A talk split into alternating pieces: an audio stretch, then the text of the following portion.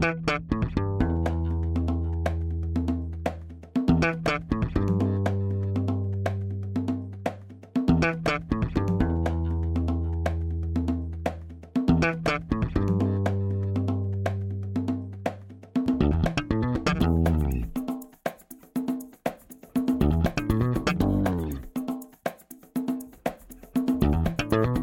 Este é o Tapa da Mão Invisível, podcast destinado àqueles que querem ouvir ideias que abalam sociedades e que não são ditas na mídia tradicional. Bem-vindo, Paulo Fux. Tudo certo, Júlio? Tudo beleza, cara? Como é que tá? Tá tudo, tá tudo bem contigo com esse teu novo cenário aí? Cenário maravilhoso, essa mistura de luz azul, uh, de luz de, de hospital com luz quente aqui desse hotel que eu tô, tá maravilhoso. Mas não, vamos lá. Estamos numa transição, Júlio. Eu estou, para quem está olhando o cenário no YouTube, eu estou transitando para minha futura casa. E hoje eu estou gravando de um hotel, então peço desculpas pela, pela situação não tá ideal. Mas, ó, microfone tá bom.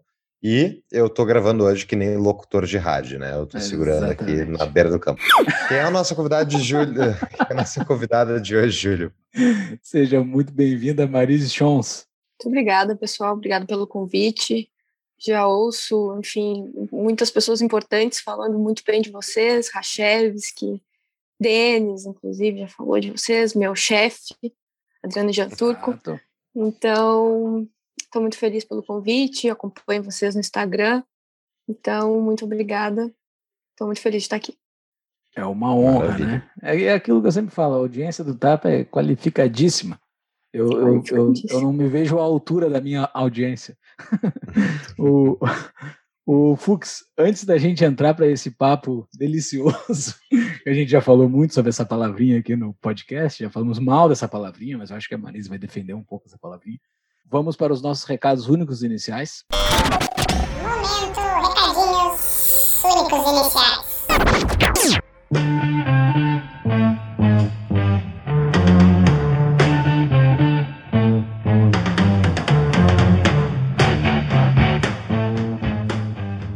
Buenas! Cá estamos nós mais uma vez, Júlio. Vamos rapidinho para os nossos recados únicos iniciais. Pessoal, o Leão chegou, está chegando e quando esse episódio for ao ar, ele vai estar com a boca aberta, querendo alimentação, pessoal. Tem que alimentar o bichinho. Não tem que alimentar nada, óbvio que não tem que alimentar. Mas o bicho tem a boca grande e é melhor tu entregar uma comidinha para ele do que levar tua mão, né? Então é perigoso fazer sua declaração de imposto de renda sem ter o conhecimento suficiente para isso. Então, para quem não tem, procure conhecimento profissional, que o nosso patrocinador DBI Contabilidade está fazendo declaração de imposto de renda para a pessoa física. Procure eles no site tapadamainvisível.com.br barra DBI. Lá tem todos os contatos dele, e-mail, uh, telefone com WhatsApp. Procuram eles e faça a sua forma mais simples de agradar esse leãozinho que tem uma boca grande e pode levar a parte da tua mão junto. Isso, e lá também tem o contato da DB para quaisquer outras dúvidas contábeis que você tiver, quer tirar mais informações uh, sobre sua empresa, enfim, negócio, dá uma conferida lá no site.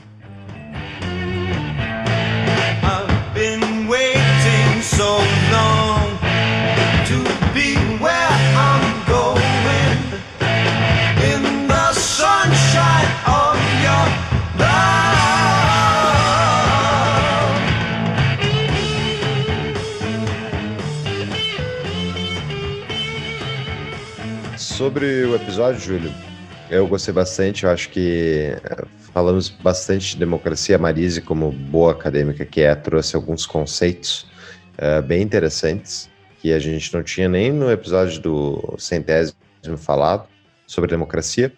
E então é isso. Acho que fica o convite aí para os nossos ouvintes para entrar um pouco mais nesse assunto, porque não existe, acho, sistema que esteja dando mais água e, e rumando mais para um precipício que é o da democracia liberal, como a Exatamente. gente conhece. Né?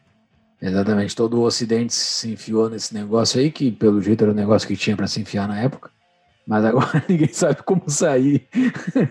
Entraram no labirinto e ninguém tá achando a saída mais. Tá todo mundo perdido nesse negócio. Mas assim, a Marise fez definições que a gente nunca tinha feito aqui no podcast, porque a gente não tem conhecimento suficiente para isso. E ela trouxe isso, é um episódio para a gente consultar eternamente, futuramente, para saber sobre o, o, que, que é a democracia e os conceitos básicos dela. Né?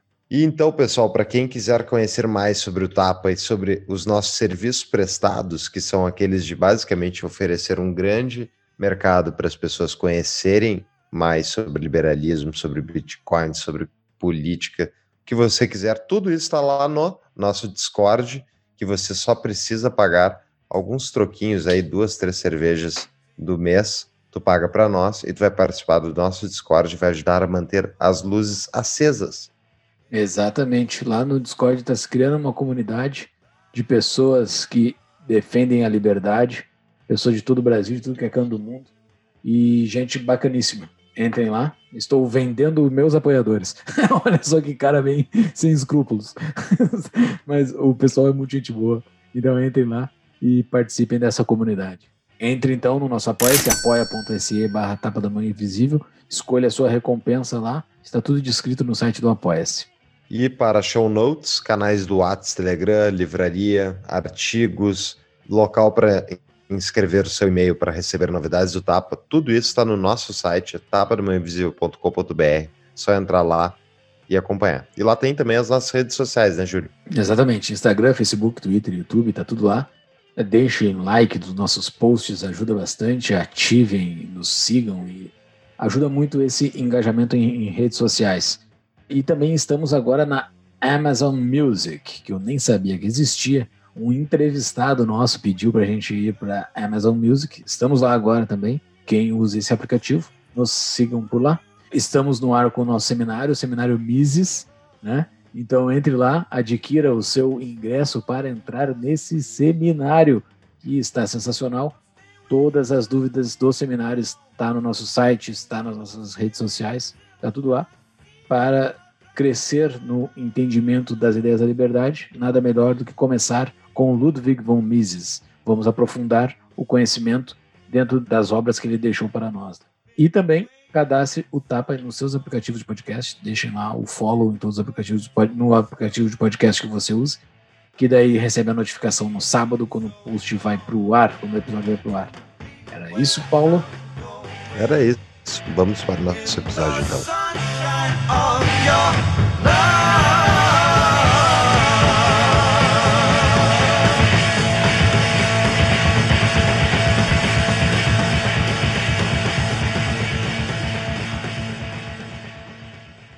Fux, antes de a gente entrar nesse, nesse, nessa conversa sobre essa palavrinha, que o pessoal já viu no banner desse episódio, nós vamos falar sobre democracia. Vou apresentar para quem está nos ouvindo quem é esta moça que nós estamos conversando. Marise Chons, professora do curso de Relações Internacionais do IBMEC Minas Gerais, ministra a disciplina de Política e Instituições no curso de especialização Escolas Econômicas e Liberais do Mackenzie São Paulo, doutoranda em Sociologia na Universidade Federal do Rio Grande do Sul, mestre em Antropologia Social pela mesma instituição em 2016. Que tal? Se fosse um pouquinho depois dessa entrevista, já seria doutora, porque eu estou finalmente terminando essa tese de doutorado, então, mas é, tá, tá, tá difícil. Tá, bah, tá eu, eu, vi de perto. Qual é o tema? É sobre catástrofes, sobre desastres. Desastres e diferentes políticas públicas que foram estabelecidas na, no, no Estado moderno, né, a partir do Estado moderno, da modernidade, desde a primeira definição de Estado moderno de desastre moderno, especificamente, no, a partir do desastre de Lisboa, de 1755. E o interessante dos meus resultados é que, por exemplo, a questão ambiental ela nem sempre esteve relacionada à agenda política dos desastres, das catástrofes. Então, por exemplo, nos anos 40, pós, a, pós as duas grandes guerras, desastre estava muito mais associada a um risco de guerra, a um risco nuclear, do que exatamente uma associação a questões ambientais, muito, muito distante do que hoje a gente associa, por exemplo, mudanças climáticas. Então, é um estudo de sociologia do conhecimento, sobre sociocognição, exatamente como a gente bom, entende a realidade e vai estabelecendo instrumentos políticos de enfrentamento. E o que exatamente define o mundo moderno é como a gente estabeleceu como critério de catástrofe aquilo como, é, como um problema público, aquilo que é um problema público que pode ser enfrentado pelas instituições do Estado, pela ação governamental. E é isso que eu analiso, mais historicamente, digamos assim.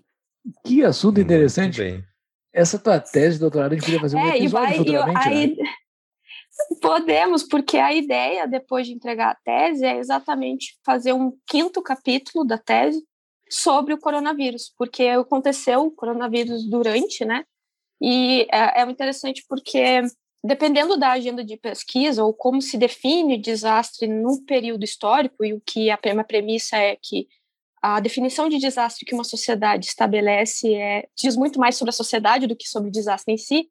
É, eu defini três grandes agendas, de, três grandes formas de agenda e três grandes formas de enfrentamento, né?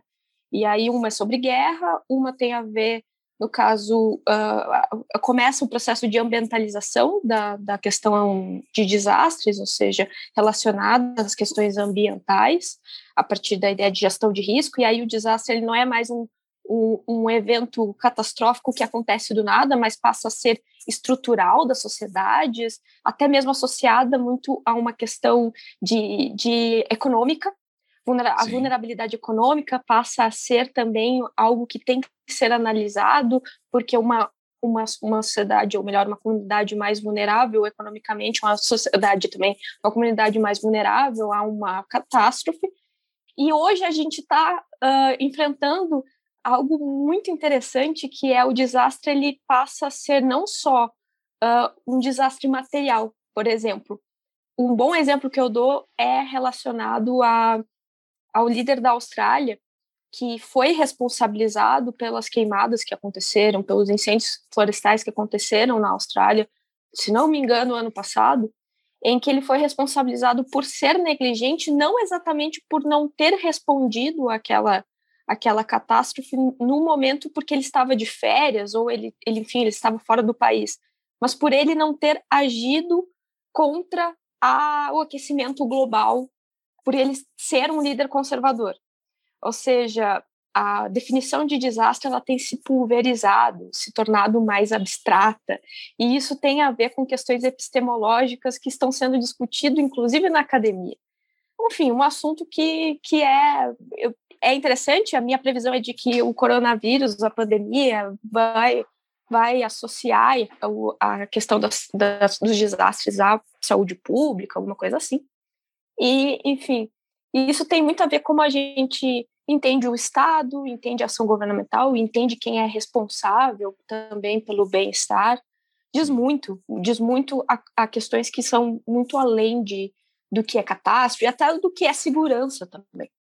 Assim, ó, eu já fiquei cheio de perguntas já para esse futuro episódio nosso que nós teremos sobre esse, sobre esse teu. Já estou te convocando aqui pra, sobre essa tua tese. Nós já fizemos alguns episódios sobre dissertações e teses. É, foi um sobre uma dissertação de mestrado e outra sobre um, uma monografia de graduação, que é que é algo que de fato não é dito na mídia tradicional, né? Porque geralmente fica só entre acadêmicos, né? A produção acadêmica fica dentro dos acadêmicos e tem coisas muito legais de se estudar, né? E esse e eu gostei uhum. bastante desse do que tu defendeu aqui nessa banca que tu tá aprovado desses dois ignorantes aqui tu tu tá aprovado pelo menos da minha parte tu tá Mas... Tomara que, eu, que eu, me aprovem também lá. Eu só depois de ver o conceito que a banca dela deram. Mas. Não assim... tem que aprovar, porque senão. É. Senão o Jean Turco me demite. Ô, Janturga, alivia aí. Olha só. Se eu não tiver o título de doutor, o BMEC me corta.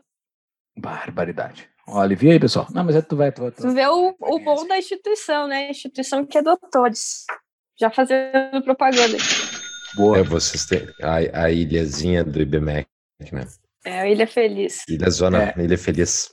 É a quarta que nós estamos chamando aqui da equipe. Foi o João Turgo, foi o Lucas Zambuja, o Bruno Caraza e agora a Marise. Se teve mais algum que a gente entrevistou e eu me esqueci, desculpa pela indelicadeza, mas eu acho que foram uh, são, são os quatro. A Mutual está se tornando o maior hub de investimentos em crédito do Brasil. Agora, além de financiar pessoas, você poderá diversificar seus investimentos financiando empresas, energia solar, empreendimentos imobiliários e até equipamentos eletrônicos. Entre pelo link do Tapa para nos ajudar a medir o tráfego enviado para os parceiros. Conheça mais em tapadamainvisível.com.br barra mutual. Marise, mas a gente vai falar de uma outra catástrofe aqui. a gente vai falar sobre democracia. Lula lá. Isso, isso eu discordo. Isso eu discordo sobre ser Exato. uma Eu quero que tu catástrofe. discorde da gente. Eu, eu, eu não quero jogar para convertido aqui. Vamos, vamos, vamos discordar. Mas Aham. antes disso, eu quero que tu, que tu me diga sobre um pouco da tua história, assim, mas eh, especificamente sobre o teu posicionamento. Tu te declara liberal, tu és liberal. Eu te conheci faz pouco tempo, pouco tempo assim. eh, Eu, eu soube que, Uhum. eh, de ti faz uns cinco anos, mais ou menos, e, e eu vi que tu já estava ligado a algumas pessoas do movimento liberal, do Atlantis, que eu, que eu, que eu participava lá. Mas tu já era liberal antes disso? A tua, por tu Uhum. ter escolhido essa, essa tua carreira, tu tinha algum alguma ligação com as ideias da liberdade? Então, acho que a minha vinculação com a agenda política liberal, ela não vem por, por nenhum movimento político. Ela vem muito mais por uma questão meramente intelectual. Eu escolhi fazer ciências sociais, eu tinha muito interesse pela. Eu, eu, na verdade, gostava tanto de ciências humanas quanto de ciências exatas. Eu era nerd, nerd assim, né, nerdona, e estava entre fazer algo farmácia e ciências sociais e decidi fazer ciências sociais. Tinha passado, inclusive, em outro federal, enfim. E escolher fazer ciências sociais foi exatamente porque eu nem sabia como. Meus pais, eles não são acadêmicos, a minha mãe tem quarta série, meus irmãos não são acadêmicos, inclusive a minha família, família de comerciante, que acha que estudar não é trabalho. E eu tinha uma ideia de ascensão mesmo pela, pela via da. Enfim, eu queria ser paga para estudar. Eu achava que isso era possível. Eu sabia que eu tinha atributos para isso. Eu queria estudar, obviamente, aquilo que mais me interessava. Eu queria ser paga para estudar, uma coisa bem instrumental. Eu não tinha etos de vanguarda, não era de uma família de intelectuais. Eu não sabia nem o que era mestrado e doutorado e que precisava fazer mestrado e doutorado para isso. Eu só fui saber quando eu entrei na faculdade. Eu fui uma das, talvez uma das. Eu não digo que eu fui iludida pelo PT, porque eu não entrei na ilusão, né, de que ah, ia fazer bolsa no exterior e ah, o PT ia me dar a bolsa no exterior e eu ia, enfim, ganhar 18 mil por mês sendo professor universitário. Eu realmente queria aquilo.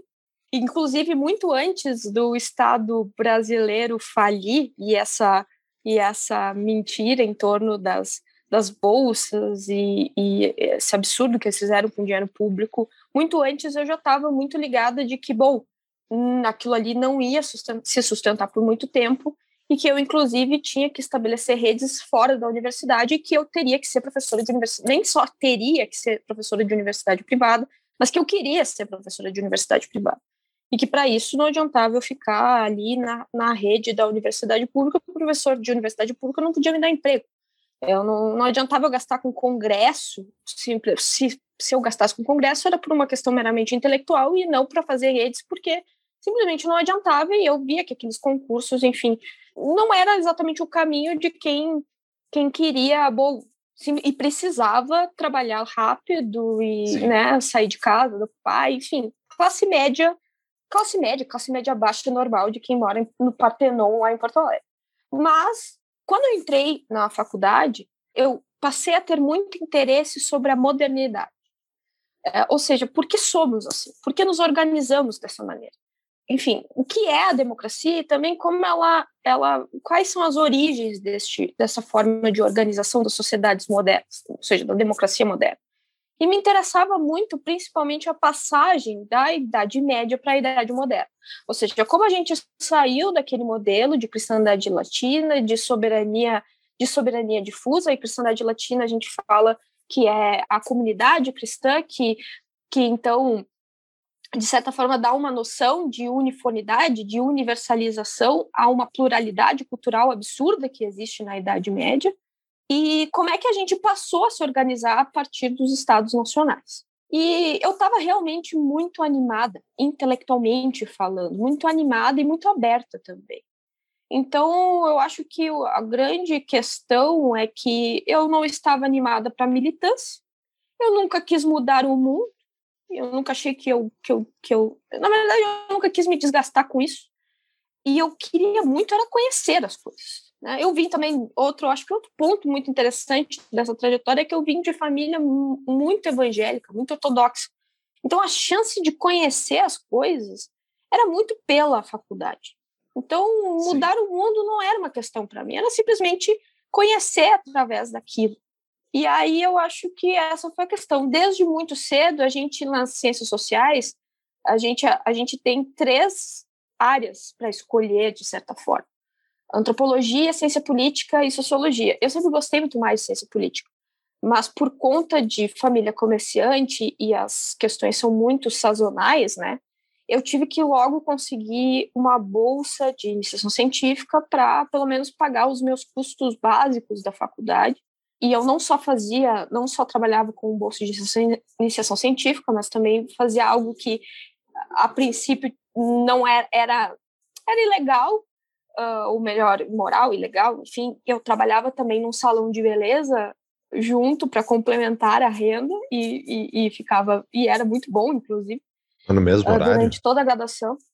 Não, não no mesmo horário. Fazia os 20 horas e fim de semana, sexta, então, sábado okay. e domingo, trabalhava horrores para complementar.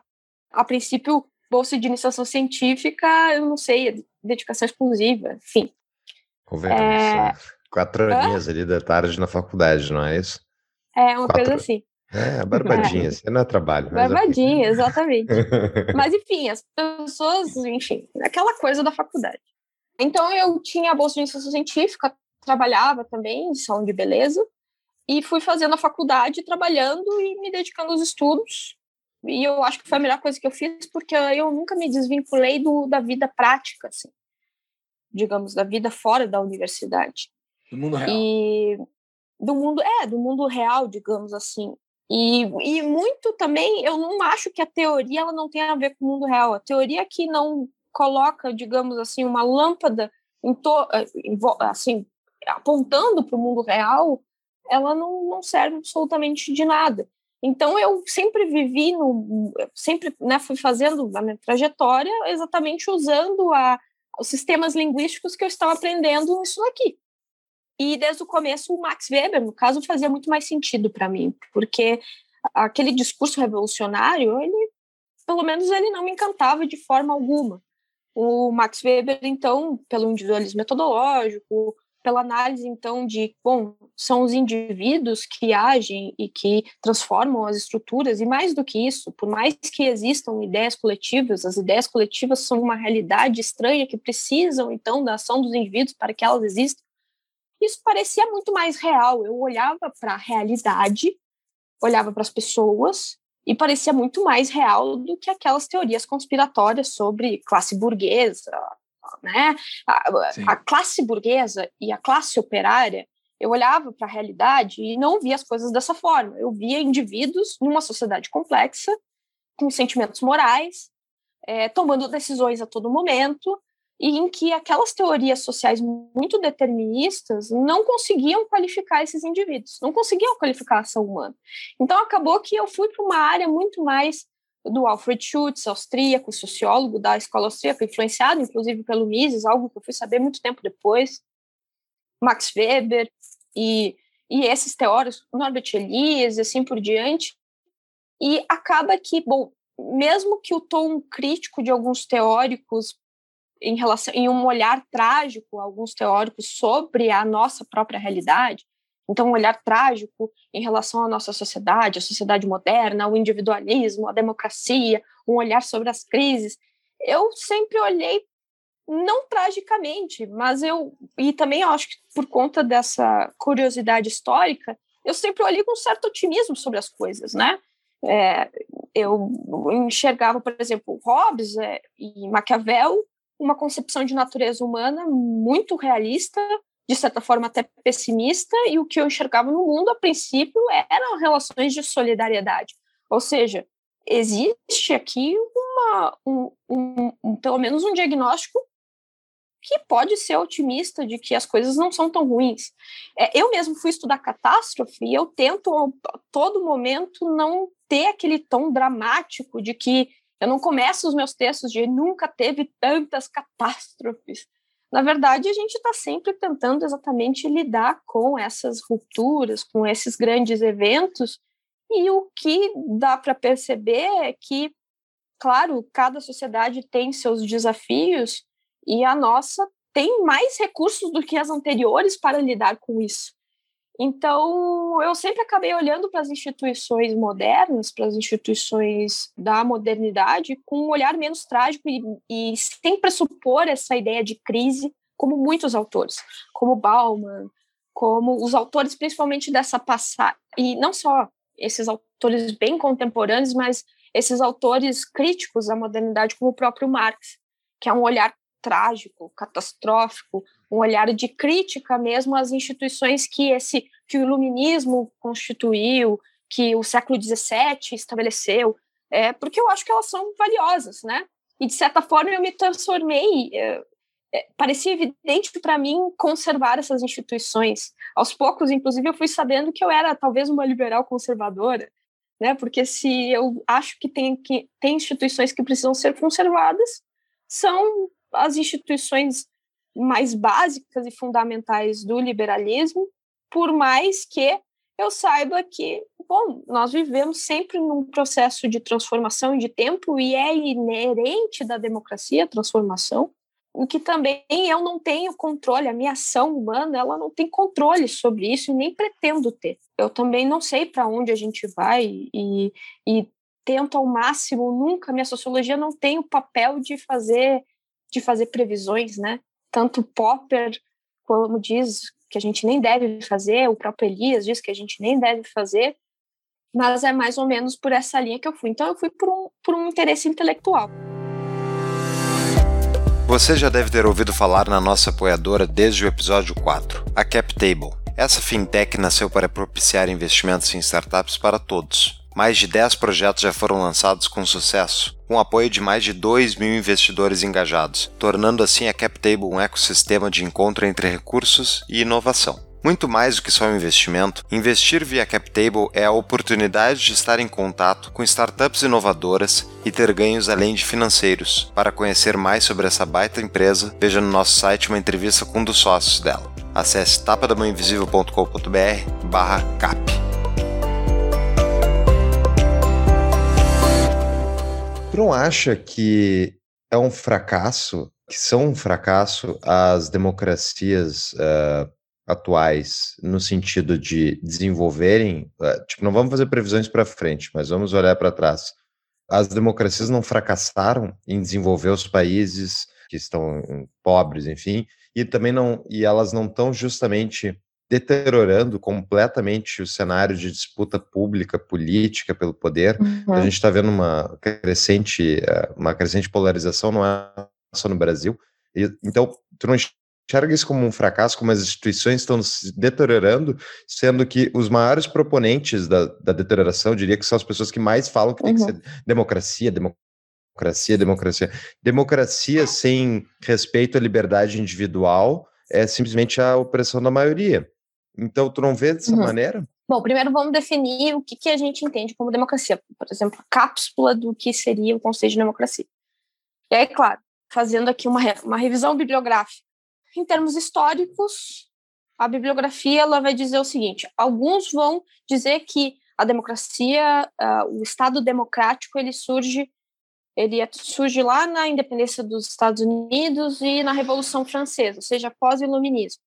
Geralmente, quem define por aí, vai definir por aí, vai associar a democracia quase a um regime, a um modelo de governança republicana. Ou seja, a república e também é um estilo de soberania que é uma soberania, na verdade, pontual histórica, que é quando a gente define que o voto é um fragmento da soberania.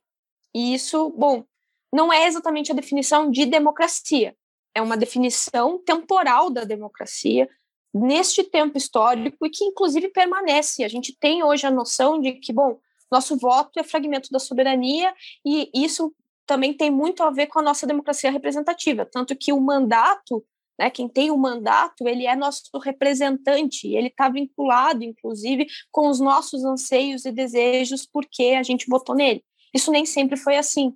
Inclusive, por mais que o mandatário ele, ele recebesse voto, o mandatário antes, no Estado liberal clássico, para quem parte de outras definições que eu vou explicar, ele tinha a independência do mandato, ou seja, a independência do mandato, a independência do mandatário era a ideia de que ele tinha que ser independente para cumprir racionalmente seu mandato. Ou seja, ele não tinha que estar vinculado aos desejos do povo, exatamente para poder cumprir isso bem no ápice do iluminismo, para poder cumprir racionalmente com as suas decisões. E aí a gente tem, a partir daí, uma outra definição de democracia, uma definição que está mais vinculada com uma ideia assim, bom, a democracia ela está vinculada a uma ideia de que mais pessoas decidindo é melhor para o processo decisório. E a partir daí, existem definições de democracia que vão para dois lados. Tanto para que entende, bom, democracia é aquele governo das leis, ou seja, é um regime democrático aquele que estabelece leis anteriores, e essas leis precisam ser, eh, ser respeitadas anteriormente. Isso significa, por exemplo, não só a fragmentação do poder de antes um soberano, isso envolve a disputa entre Estado liberal, Estado democrático e Estado absolutista, também é uma disputa temporal. Isso envolve a disputa dos governos constitucionais, então, de estabelecer constitucionalmente quais são as regras do jogo. Isso envolve um ganho muito grande, que é, assim, a transição de poder, ela ser uma transição não violenta, também, isso é muito importante, é um ganho que a gente tem como civilização. Também a transparência e a participação, também a ideia de que, bom, as decisões, elas não vão ser decisões autocráticas, e isso envolve, sim, agora eu vou falar termo técnico, a emergência da classe burguesa, uh, envolve também a definição por lei de que o Estado não se envolva nos negócios privados. Então, bom, que os, as decisões elas sejam mais transparentes e isso está muito relacionado, na verdade, ao século XVII e também ao século XVIII, quando não só a gente tem a emergência de regimes de uh, déspotas esclarecidos, ou seja, o iluminismo está se consolidando no século XVIII, mas também o século XVII, a Revolução Gloriosa. Então, a democracia, ou melhor, o Estado liberal da Inglaterra. Essa definição ela é melhor para mim, por quê? Porque ela é mais abrangente. Aqui a gente consegue detectar que por mais que a forma de governo seja uma monarquia, eu posso ter ao mesmo tempo uma democracia.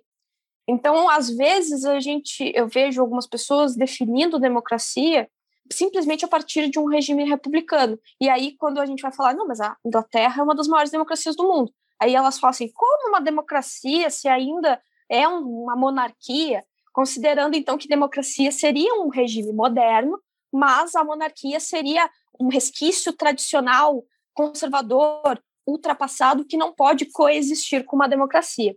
Essa definição, então, do império da lei, da, da constitucionalidade, que então a legalidade que faz a legitimidade é ser legal que faz, então, o poder ser legítimo, isso é algo muito importante para a definição de democracia liberal. Mas ainda não é o conceito básico de democracia. Eu acho que o, o conceito básico de democracia vem do próprio nome, só que também ele confunde, que é o nome demo de povo e cracia de poder.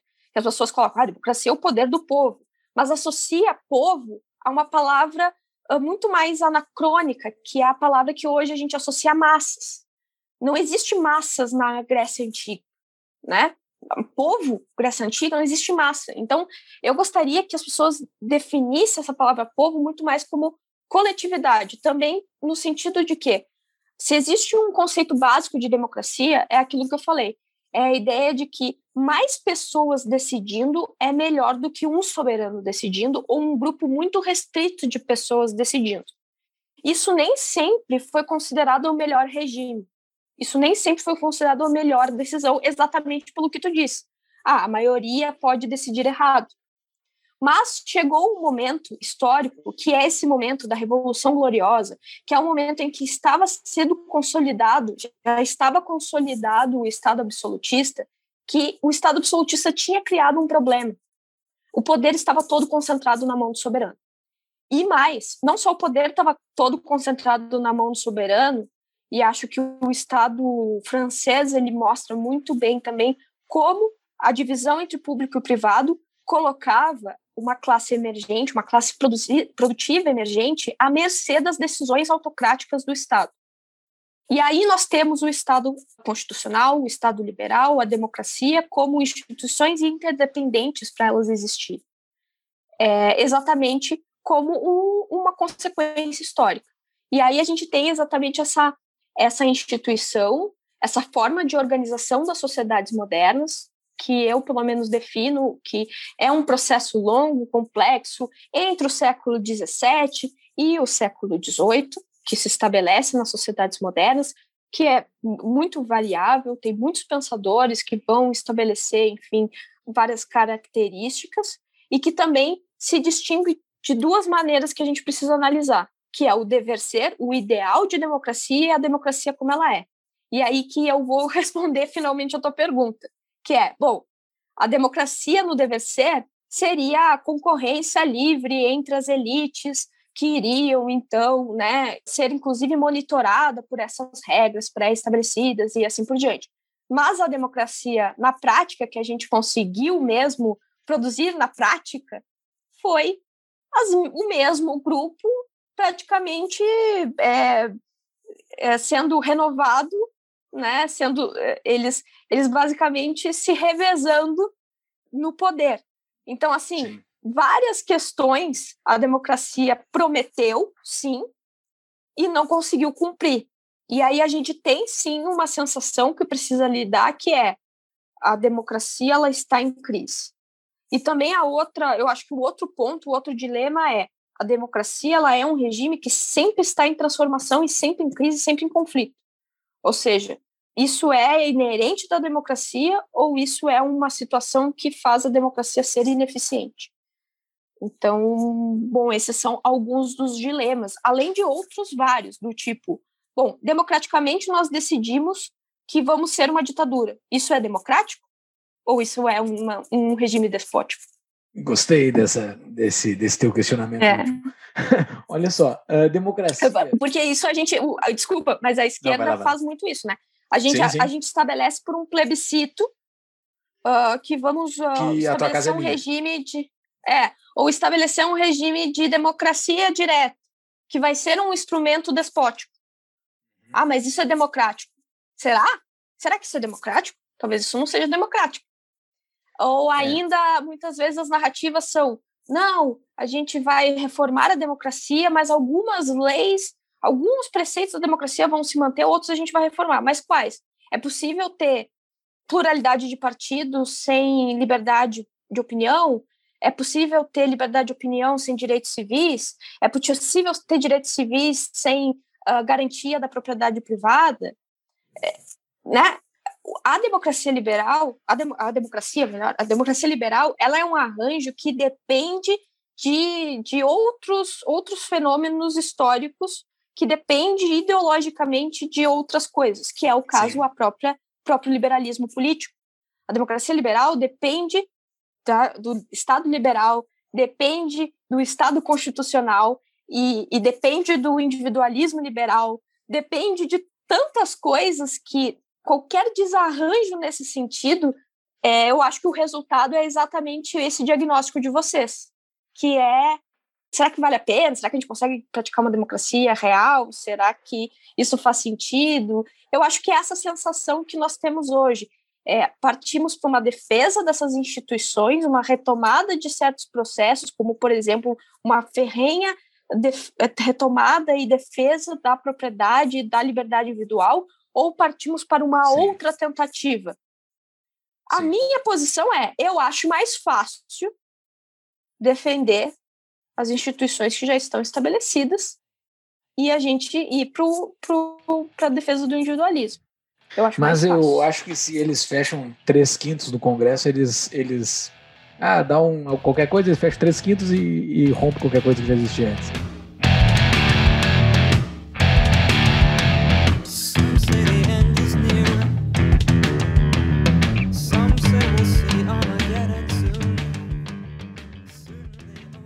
Lá quando eu, eu fiz ensino médio, sei lá, ou faculdade, mesmo que foi incutido na minha cabeça que democracia, e provavelmente por causa dos meus professores é, tendenciosos para o lado esquerda, mas eu não sei quando que entrou isso na minha cabeça, mas eu tenho muito gravado que democracia é, é um sistema que que protege o que os ricos subjuguem os pobres, que os pobres possam ser ouvidos. Que se não houvesse democracia, eles não teriam como se manifestar, os caras seriam subjugados, eles não, eles não têm nada, eles não têm capital, eles não têm força, eles só têm a força de trabalho ali para ser explorado. É assim, eu estou fazendo aqui um advogado diabo, um advogado da democracia, deve ser um advogado diabo. Uhum. Mas a democracia, assim, pensando bem, e o, e o, que ela se propõe, não o que ela é de fato.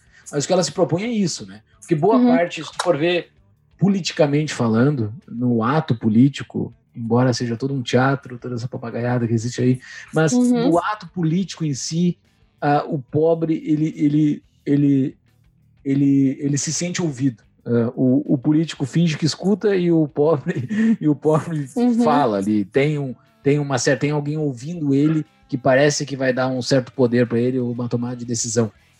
E, e, fica toda essa, todo esse teatro da democracia.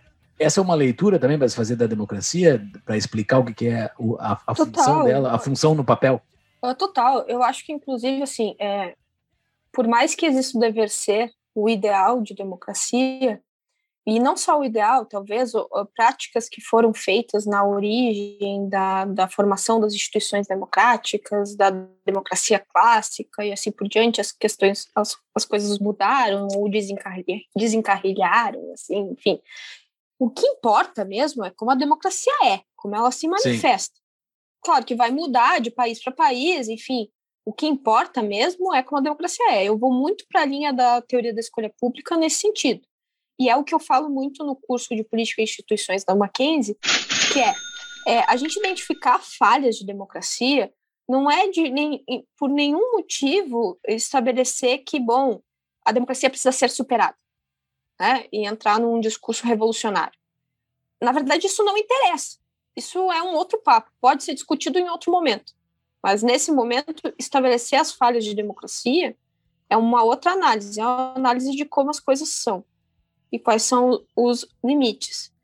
Uh, sobre o que o que o eu não sei se eu não perdi a pergunta, mas só um comentário sobre o que tu falou, sobre o que os teus professores entendem de democracia. Eu acho que está muito associado a um entendimento de democracia que quase coloca ela como um sinônimo de participação.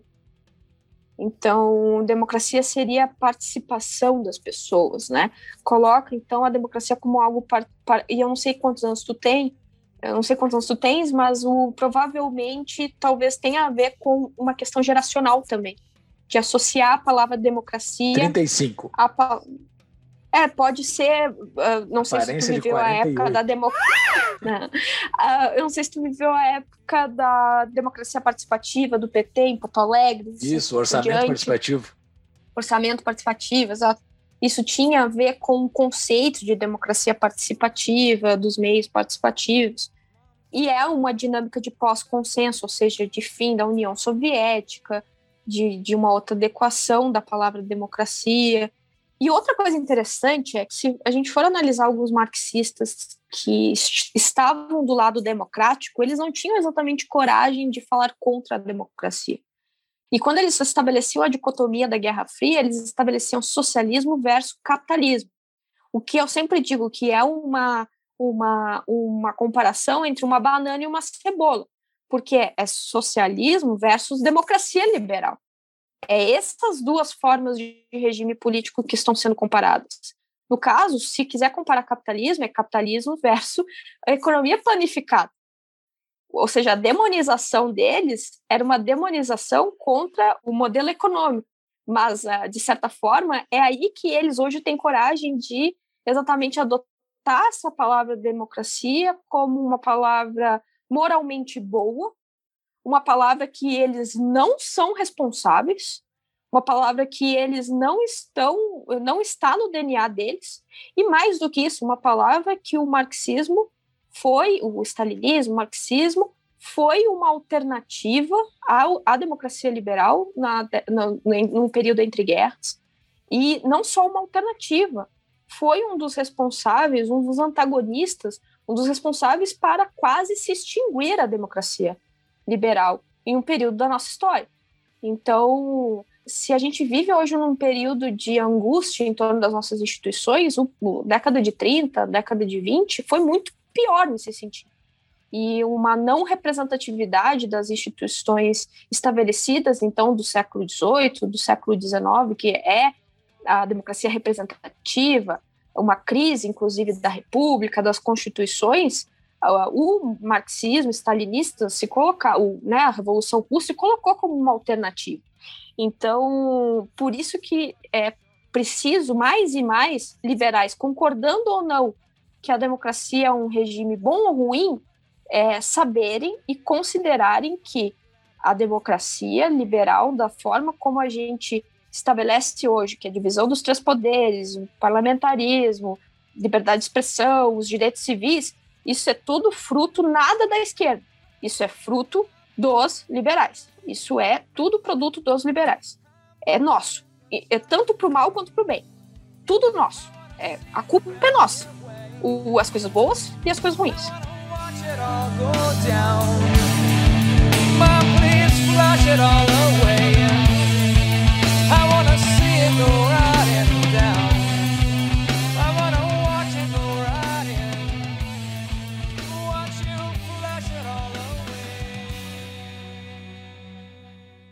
Eu acho bem interessante isso. Eu, eu me sinto meio dividido, honestamente, porque eu tenho um lado ali um, um, pouco conservador, que eu também tenho medo de jogar a criança fora com a, com a água. Né? Mas eu não quero, eu não quero. Eu sei que o que separa, eu sei não, eu imagino na minha cabeça o que, que é que separa a humanidade da barbárie. É três dias sem energia elétrica, com bandidos tomando a rua, vai ser o que, o que vier pela frente vai ser feito, entendeu? Então, não quero derrubar, por exemplo, as instituições. Eu não quero ser um utópico aqui como um anarcapitalista, uhum. libertário, uhum.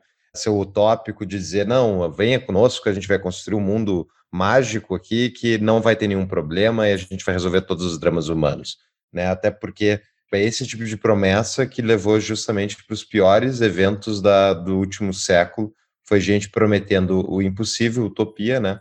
E, e acabando botando um monte de corpo embaixo da, do seu sonho. Então, eu não quero ser isso, mas a democracia liberal ela tem alguns defeitos crônicos que eu não consigo ah, achar uma solução. E uhum. um deles é, primeiro, a, as massas e o povo, de forma geral, eles foram oferecidos socialismo e comunismo todos esses anos.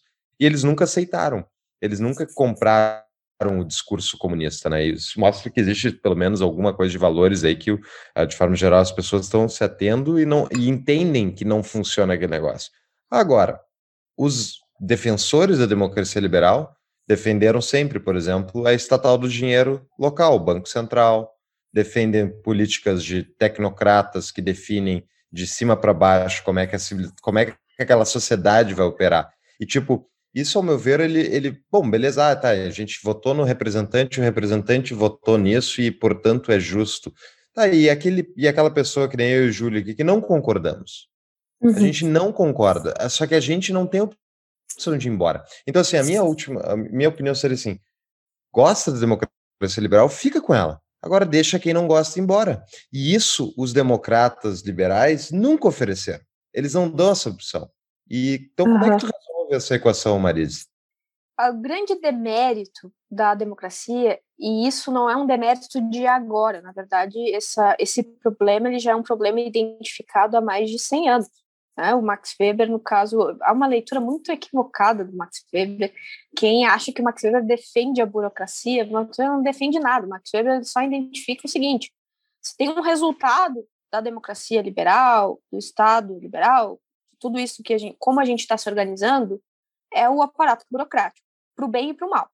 Para o bem, que é, bom, aquelas relações que antes, antes eram relações aristocráticas, servis, elas passam a ser relações impessoais.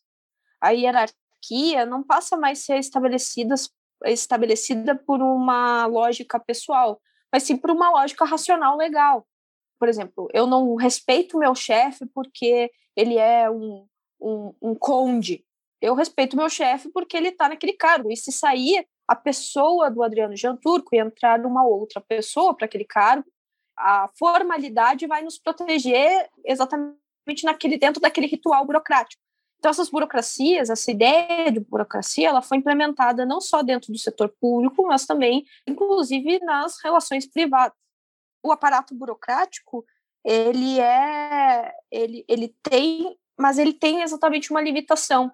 E ele não é só um fenômeno, inclusive, das democracias liberais, ele foi um fenômeno identificado, inclusive, no Estado, no estado stalinista, pelos os próprios esquerdistas. O, a escola de Frankfurt é, critica muito o Estado stalinista por ter um, um, um grandioso aparato burocrático. E o aparato burocrático, ele não diminui uma promessa da democracia muito importante, que é a menor sujeição do indivíduo diante do poder. E sim, ela acaba exigindo do indivíduo a organização de grupos para que ela lide com um Estado que o que aconteceu de fato, que começou a ganhar mais responsabilidade e por isso ganhar mais poder. Ou seja, a tua crítica, no caso, não exatamente, não é exatamente a democracia, a democracia como uma ideia, mas o que se deu desse, desses processos democráticos, constitucionais, dessa forma que a gente se organiza estatal, é, bom, o aparato burocrático cada vez mais me sujeita e não estabelece claramente a divisão entre o público e o privado que me prometeram não estabelece claramente quais são esses limites e me mantém reconhecido a minha liberdade individual. E, de fato, este é um problema. Como resolver? Eu acho que o Estado mínimo é exatamente uma, um, um Estado mínimo, né? ou seja, as limitações das responsabilidades do Estado foi um caminho para isso. Mas claro que a gente tem alguns problemas, e aí eu vou trazer, vou ter que trazer minha tese uh, nesse sentido. A gente se organiza, não só se organiza de maneira complexa, somos sociedades complexas, mas também o que alguns teóricos eles vão considerar é que a gente vive de maneira complexa, ou seja, por exemplo, uma solução importante para alguns países é uma barreira para tsunami. Se não houver Estado, quem é que vai construir a barreira do tsunami? Né? Sendo que é algo que depende de muita tecnologia, depende de muitos recursos e assim por diante. A questão é, eu entendo que essa sujeição ao coletivo, ao Estado, ele é algo que incomoda os liberais, me incomoda também, mas eu também entendo o processo que nos levou a estar sujeito a esta coletividade. E isso envolve não só questões ideológicas, mas também questões materiais.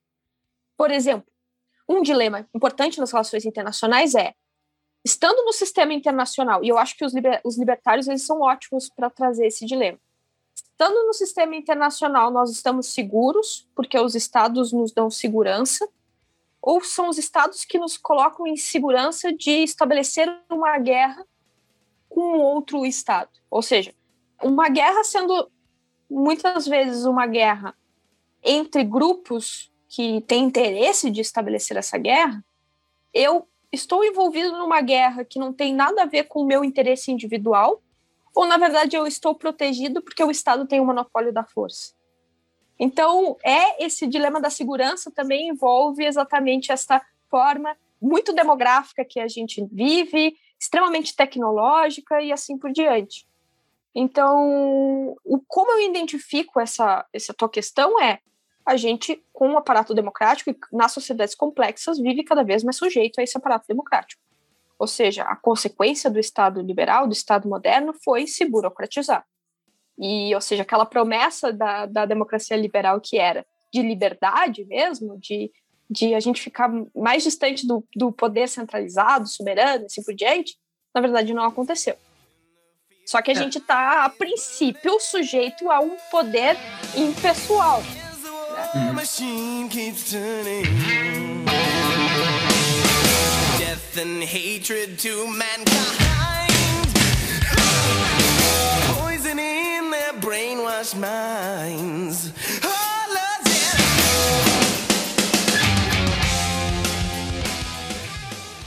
Mas assim, é, não aconteceu fazendo de novo um advogado da democracia, mas demorou para cair num buraco gigante do como era anteriormente, né?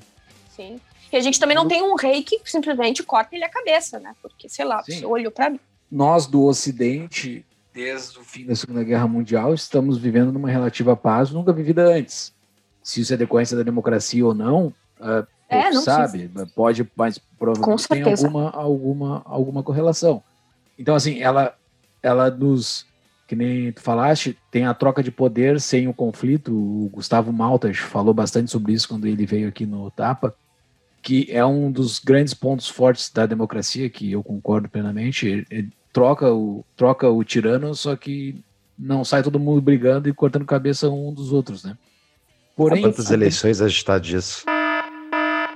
No, é, no Brasil eu não sei, no Brasil talvez pode estar perto. Mas o, o... Nos Estados Unidos quase aconteceu, né? É, eu tô rindo, mas de nervoso. Olha só, o... mas a democracia, ela tem sistemas que, pelo jeito, a gente caiu nela, estamos nela, porque, que nem tu falaste, materialmente, ela foi a mais eficaz para o sistema humano que nós tínhamos e da tecnologia humana que a gente tinha do momento e, pelo jeito, ela ainda continua sendo a mais eficaz entre todos os sistemas, porém ela suprime vários outros sistemas de surgirem porque ela não deixa, que nem o Paulo falou, que surjam sistemas paralelos. Mas com o passar do tempo ela vai crescendo de uma forma que aquelas promessas do liberal, que nem tu falaste, tu contextualizou bem, Uni, ela tem margens para abrir mão daquelas garantias básicas iniciais, né? Porque nem eu falei rapidinho ali sobre os três quintos aqui no Brasil, né? Se tu consegue, no momento de um afã midiático sobre qualquer assunto, tu consegue, naquele determinado momento, convencer o presidente da Câmara e o presidente do Senado a botar tal pauta e o negócio vai. Está todo mundo ali, tu pode passar 40 anos sem uma pauta nunca andar. Mas se dá um afã naquele momento ali, vai. O negócio vai e eles conseguem aprovar rapidinho. E muda uma coisa para nunca mais mudar. nunca mais. É, tu só perde. É só, só é, é só é um, é um é uma equação que só tem soma, não tem subtração. Não vai sair aquela lei ruim nunca mais, vai, sabe? E uh, não vai ter um afã para tirar ela, sabe? Que nem teve esse afã da reforma da previdência que foi toda decepada e teve um menos 0,05 ali, melhorou a nossa vida. Mas sempre piora. E a democracia vai chegando a determinado ponto que o que vai acontecer com ela? Qual é o futuro disso? Assim, para onde que estamos indo? Essa pergunta para onde estamos é, é uma indo? Pergunta, né? É uma pergunta terrível, assim, né? Pode não responder se quiser. Eu acho assim, uh, bom, nós vivemos uma sociedade de massa que se radicaliza pela informação, mas esse processo ele não é de agora, né? Eu acho que assim, se passasse 200 anos e fossem estudar o nosso período, nosso período estaria vinculado não só uh, começo do século XX, mas exatamente qualificaria a nossa sociedade como uma sociedade de massa, né? Que talvez a gente ainda não adequou exatamente é como as nossas instituições, que não foram feitas numa época de sociedade de massa, não foram feitas para isso. Como adequar, então, essa. Não só porque as massas elas se transformam mais rapidamente, elas demandam por uh, transformações rapidamente, e essa crise da República, da República Clássica, inclusive que a Hannah Arendt fala, tem muito a ver com isso, essa sensação de massas que estão insatisfeitas e que querem a revolução, envolve inclusive em demandas de em problemas que as massas identificam e elas simplesmente não querem esperar os rituais institucionais, os rituais democráticos constitucionais serem enfim, implementados, o que nos garante exatamente essa transição pacífica de poder, que o império das leis, o governo das leis, que é tem que fazer a coisa rápida, que senão o PT volta. Tem que ser, é, tem que ser agora, tem que ser agora, tem que ser tudo agora. Então isso já é, isso, ah, isso é agora que está acontecendo por causa das redes sociais. Não, gente, isso na verdade é identificável desde o período entre guerras. Isso é identificável há muito tempo, na verdade. Isso é identificável há no mínimo 100 anos.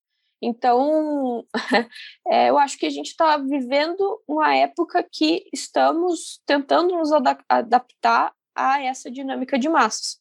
Eu não sei se a gente está sendo muito bem sucedido, porque no momento em que os políticos eles estão governando cada vez mais diretamente, alimentando seu capital político diretamente com os seu, seu, seus eleitores via Twitter, por exemplo, e abandonando cada vez mais, por exemplo, rituais, a formalidade sendo a formalidade que protege, né? Cada vez mais esses rituais, essas formalidades que protegiam, enfim, protegiam os rituais, as instituições, tudo está parecendo muito mais informal mesmo, né? Até a forma de como os políticos eles eles lidam com a, eles lidam com o povo, eles estabelecem a sua narrativa.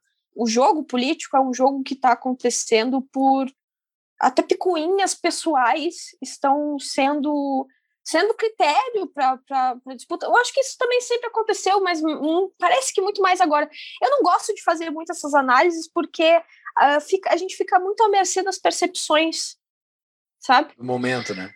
É, do momento. Então, eu não sou muito boa nessas análises exatamente porque eu não gosto de cair nessas percepções. Sim. Mas o que é, eu posso dizer é, é exatamente isso. A gente está tentando adaptar as instituições que não foram feitas numa sociedade de massas para uma sociedade de massa. Mas lembrando que o que fez a gente estar numa sociedade de massa foi algo muito positivo, foi a própria Revolução Industrial.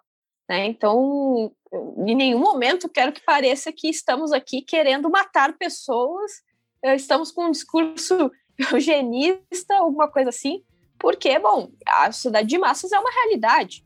É, é, na verdade, cabe a, o que é o que é realmente mutável é, cabe o Estado se adaptar e não exatamente o curso da ação humana é, se adequar ao Estado, né? Então...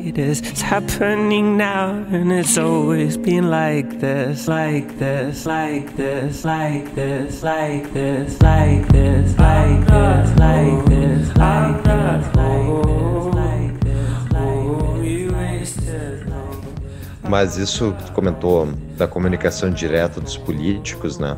Isso, vamos falar, populismo. É, isso está crescendo de novo, já teve, já teve momentos anteriores mais fortes, e, e queira ou não, é uma ferramenta muito poderosa que alguns políticos vão se utilizar para manobrar as massas em prol dos seus objetivos. Então, essa primeira pergunta de patrão aí, a gente tem os nossos patrões que nos apoiam no, no, no nosso Apoia-se eles podem fazer perguntas para os nossos convidados. Então, a pergunta do Gerson, né? Menos de um uh, pila por dia para poder participar e ser o nosso patrão, pessoal. Assim, é de lambu já. Momento patrão pergunta. Como impedir em um regime democrático a expansão do, do Estado sobre os direitos individuais? E se tu concorda com o Hayek que os piores têm maior chance de vencer nesse, num regime democrático? Como frear o populismo? Eu concordo com Hayek por uma simples percepção individual de olhar principalmente para os burocratas que estão no partido. Pior, não é nem para os mandatários. Mandatários ainda eu vejo, vejo uh, para alguns, assim, eu vejo ainda alguma esperança.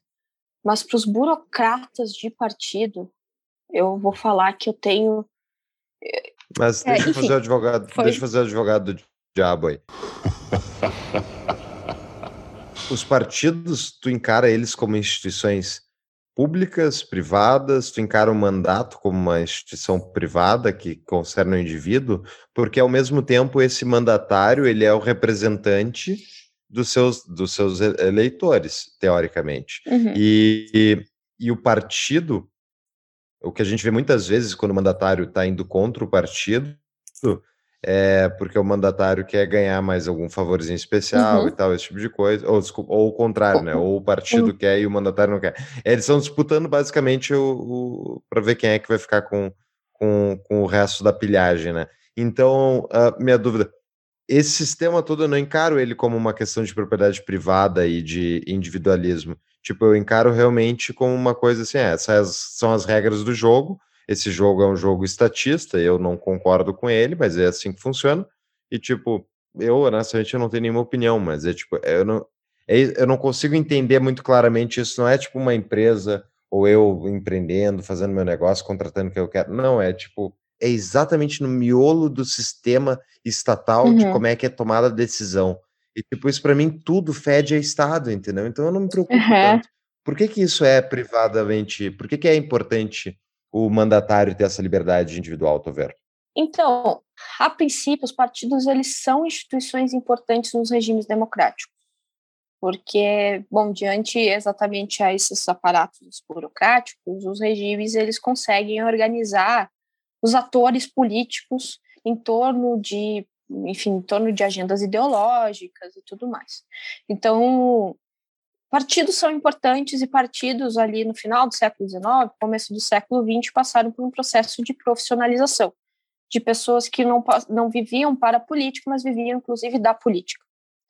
Viver da política, bom, pode produzir alguns problemas, logicamente.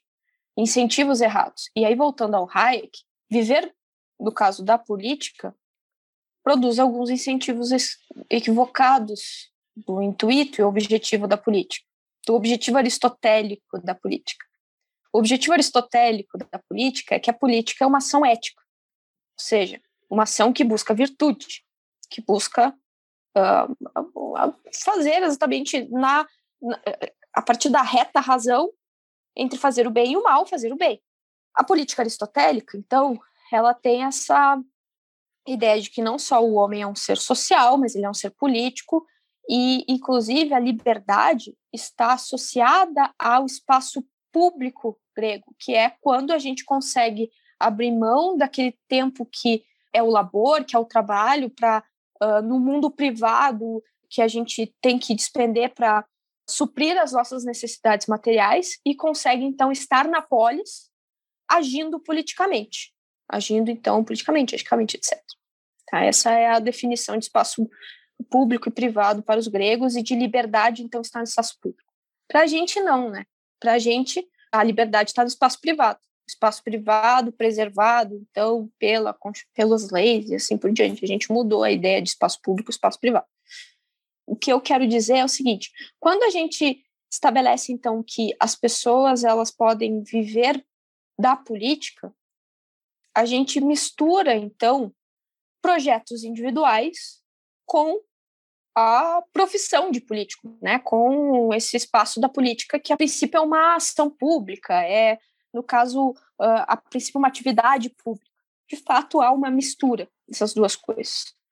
E aí, como eu disse, algumas pessoas elas são incentivadas a buscar na política, por exemplo, enriquecer na política. Acaba que pessoas muito ou mal intencionadas ou ainda muito mal qualificadas ou que ainda não entende o que está acontecendo acabam entrando na política mas acho que tem pessoas que colocam a política como seu sentido de vida, tá? Uh, vejo em alguns políticos um sentido de vida que envolve sim um desejo de poder e esse desejo de poder não precisa ser perverso, que coloca aí um indivíduo com um projeto de vida mesmo que está no cumprimento daquele daquela missão, enfim. E aí envolve realmente pessoas que, bom, nem sempre a maximização de ganhos, a minimização de perdas está em uma lógica de capital, né, pecuniária. Sim. E aí que entra a questão das instituições para mim. Uma instituição partidária não pode, pelo menos nisso eu vou colocar sempre o indivíduo acima das, do, dos interesses coletivos. Uma instituição partidária não pode tentar se sobrepor e mais, uma decisão de uma instituição partidária não vai ser mais racional ou melhor do que a instituição de um indivíduo que tem um mandato, que é racional, que sim tem, no, nesse caso específico principalmente, e que mais, no caso de uma bancada, tinha ainda a, a bancada inteira estava em conformidade. Individualmente tinham decidido entre si que eles queriam manter uma posição independente. Ou seja, era uma instituição tentando impor poder e sujeitar indivíduos que estavam decidindo sobre suas próprias vidas, sim, sobre sim. seus próprios projetos. E sendo que ali naquela questão sobre o novo estava envolvendo skin in the game. Quem estava com a pele em jogo eram os mandatários. Sim. Mas quem estava tentando exatamente ganhar né, sem estar uhum. com a pele em jogo, sem estar estabelecendo risco. Era o novo. Ou seja, o novo, pessoas, né, burocratas do partido que não estavam tá, com a pele em jogo, porque um, um, um político, para o bem ou para o mal, ele se expõe. Ele coloca, tanto que políticos tudo envelhece muito rápido, eles colocam a vida deles bastante né, à disposição daquilo ali. É, eles estão colocando a pele em jogo, para o bem e para o mal. E no caso da independência, hum, pode ser um risco muito grande eles não serem contra o Bolsonaro. Mas é eles que estão colocando a pele em jogo, é eles que colocaram a, a identidade deles, o sujeito deles ali, a cara tapa. Mas Sim. quem está querendo se beneficiar daquele mandato deles, no caso do prestígio do mandato deles, são um monte de burocrata que está esperando a primeira oportunidade para talvez conseguirem se candidatar, para talvez conseguirem um outro cargo, para os burocratas que estão exatamente preocupados, sem se exatamente estarem em risco, com talvez as suas questões muito individuais, com seus ganhos aí futuros, alguns até com coisas muito pequenas, do tipo, como é que eu vou explicar para minha irmã esquerdista que o novo tá apoiando o Bolsonaro? É, sabe? Eu acho eu, tu, assim. tu acha que tu acha que isso é coisa pequena para mim? Isso é o principal que me achou. É, exato. É, os caras então, que assim, tem um amiguinho, tem um amiguinho do futebol lá que é esquerdista que ele adora o amiguinho e como é que eu vou dizer pro, pro amiguinho que o novo é o partido que mais vota junto com o Bolsonaro? Mas assim, é. eu gostei bastante da tua explicação. Eu não tinha visto por, por essa tua ótica sobre os burocratas. Estamos gravando aqui em março de 2021. Eu espero que esse assunto seja passado lá no futuro, quando forem alguém ouvir esse episódio, for ver um episódio sobre democracia e ficar sabendo essas tretinhas que ocorreram com o novo no atual. Espero que tenha sido passado, porque eu acredito bastante nessa instituição que, foi criada no Brasil, que é o novo. Eu espero que, que se resolva esses problemas aí, que se, fizeram internamente. É, só nunca mais vou ser convidado para fazer palestra no novo, com certeza que são os burocratas que decidem quem é que faz palestra. Nunca mais! Tu vem, tu vem aqui em Brasília, no congresso aqui, vai ver a palestra aqui, os caras te chamam aqui daí. A Marisa fez de propósito para não ser mais convidado. Acabou. I'm sick and tired of hearing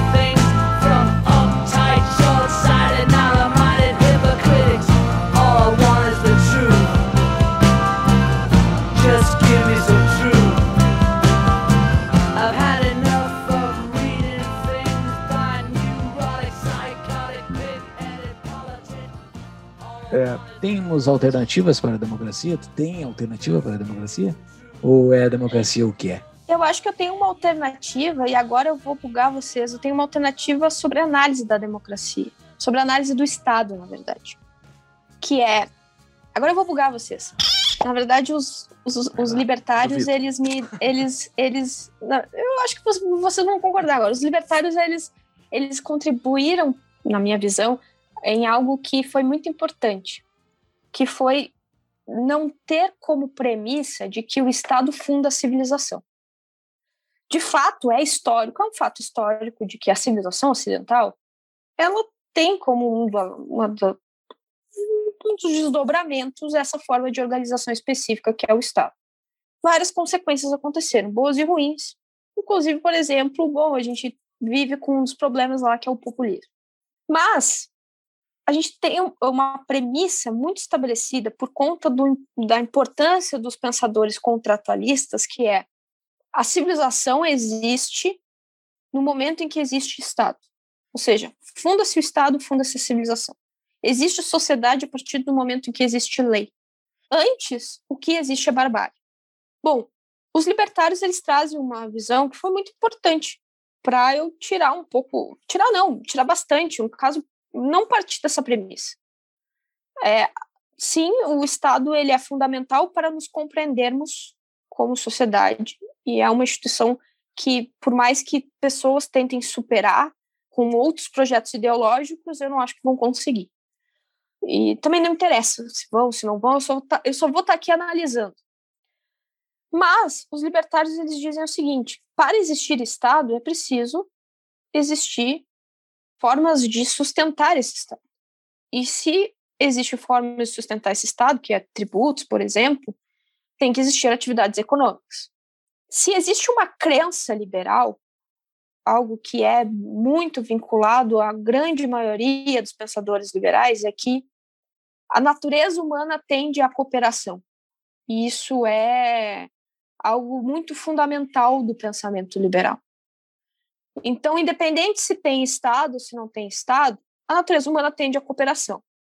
Alguns individualistas, eles podem partir de outra premissa, de premissas de, por exemplo, de que a natureza humana tende à violência, como Maquiavel, que é um individualista, um realista, ou como Hobbes também, que é um individualista, que também, por exemplo, nos Estados Unidos, na Inglaterra, muitas vezes ele é ensinado como um dos pais do liberalismo por já estabelecer na teoria dele uma divisão entre público e privado, por além de estabelecer o Estado absolutista, ele também está estabelecendo uma sociedade civil. E calma, gente, não é que o ai, Hobbes agora é liberal. Não, calma, a gente está falando dos antecedentes, dos antecedentes, dos antecedentes. Tá? Muitos antecedentes. Até porque a palavra liberal, liberal como ideologia, só surge lá no século XIX, pós-guerras napoleônicas. Então nem faz sentido. E também é importante ser preciso quanto, quanto ao que a gente fala de liberalismo como uma filosofia ampla, por exemplo, um projeto epistemológico do Locke, que é da, do subjetivismo epistemológico, ou seja, eu sou um sujeito capaz de conhecer, né, eu sou um indivíduo capaz de conhecer, ou ainda como, como uma filosofia ética de eu sou um indivíduo que tenho direitos naturais, independente do que o Estado está estabelecendo, é, esses direitos eles existem independente da lei positiva, ou ainda a, o liberalismo como uma filosofia política, que são, enfim, os filósofos do liberalismo, Montesquieu e próprio Adam Smith, assim por diante, e o liberalismo como uma agenda, uma agenda política, uma proposta ideológica, que é algo que a gente não pode confundir também, porque eu acho que essas imprecisões confundem muito, porque tem muito pensador liberal que, por mais que inspirou a agenda ideológica, ele não está propondo como as coisas devem ser. Ele está dizendo, a princípio, como as coisas são, ou como as coisas seriam melhores. Depende de cada autor. Né? Eu acho que, assim, eu sou uma acadêmica que me mantenho no meu papel. Acadêmicos, quando tentam produzir soluções de políticas públicas, eles são muito ineficazes. Por quê? Eu acho que isso tem muito a ver também com uma agenda de, de ciência, que é a ciência para o bem-estar, a ciência para o social. A ciência ela tem uma, um papel, que é um papel de análise. Eu posso dizer como chegamos até aqui, da onde a democracia surgiu, quais, eu posso trazer aqui a revisão de literatura de quais autores dizem que a democracia surgiu no século XVIII, quais dizem que surgiu no século XIX, a democracia moderna, quais dizem que surgiu no século XVII. Ah, eu entendi é, teu posicionamento, entendi. É, eu não posso dizer o que, que deve ser feito, mas eu posso dizer o que não deve ser feito. Eleger o Lula em 2022. Não vou me entregar. Eles sabem que eles têm aqui um pernambucano teimoso. Isso, isso eu posso dizer que não deve ser feito.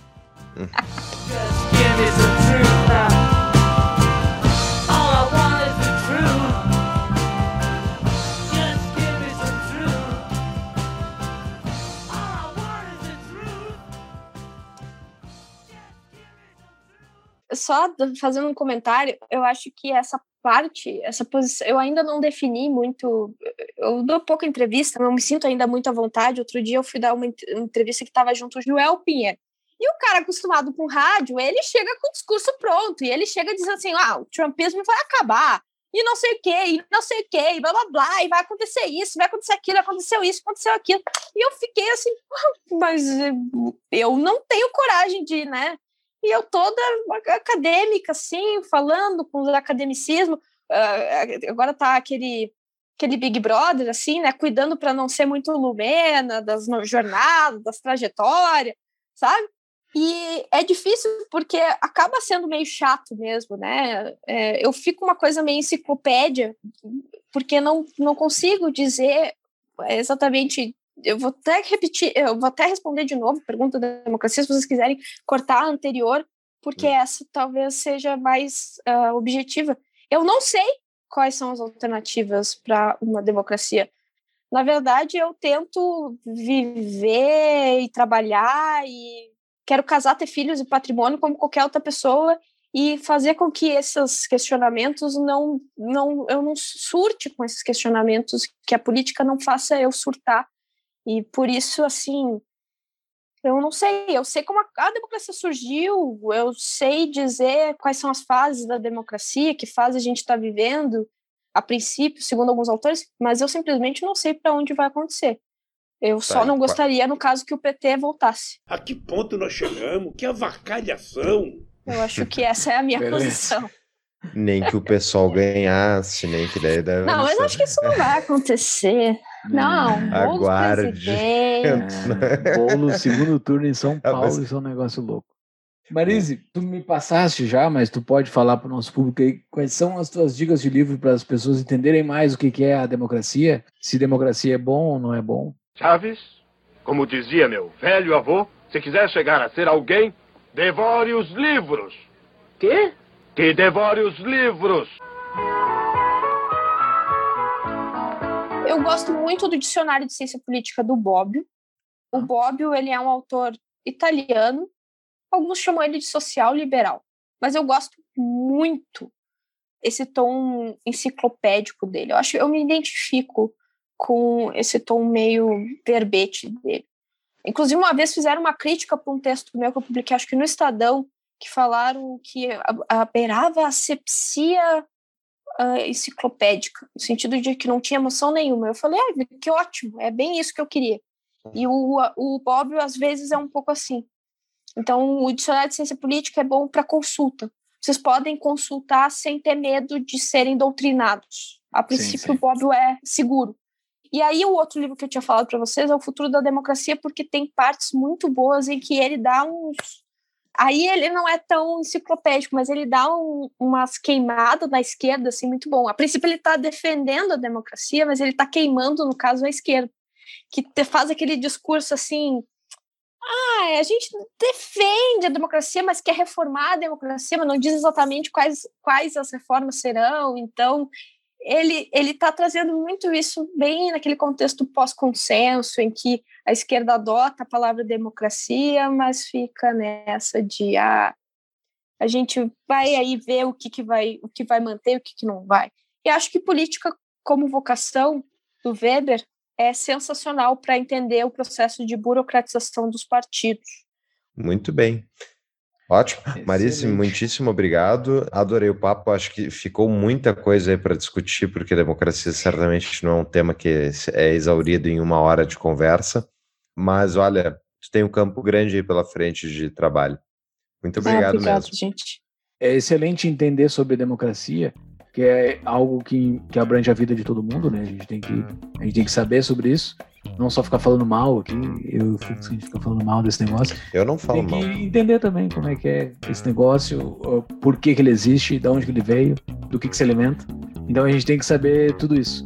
Marise, muito obrigado. Tem algumas considerações finais? Imposto é roubo. Ah, Ah, Estou a plateia. Jogou pra plateia. claro, né?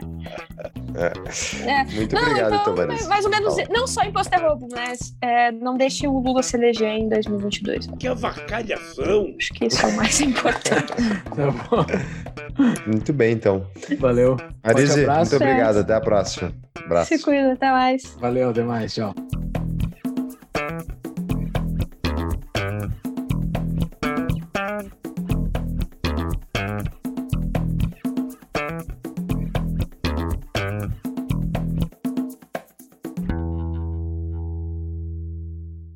Acho que essa parte, essa posição, eu ainda não defini muito. Eu dou pouca entrevista, não me sinto ainda muito à vontade. Outro dia eu fui dar uma ent- entrevista que estava junto o Joel Santana. E o Joel Santana, acostumado, né? Não é, não é Joel Santana, é Joel Pinheiro.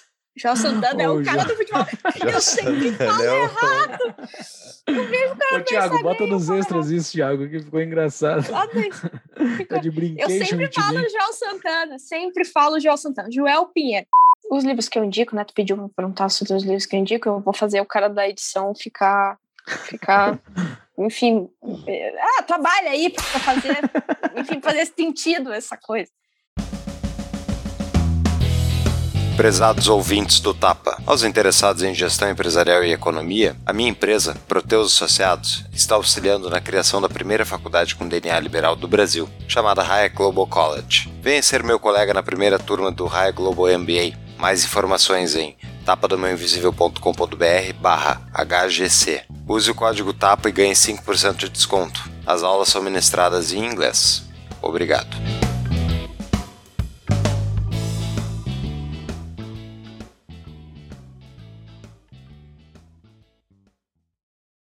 Que avacalhação!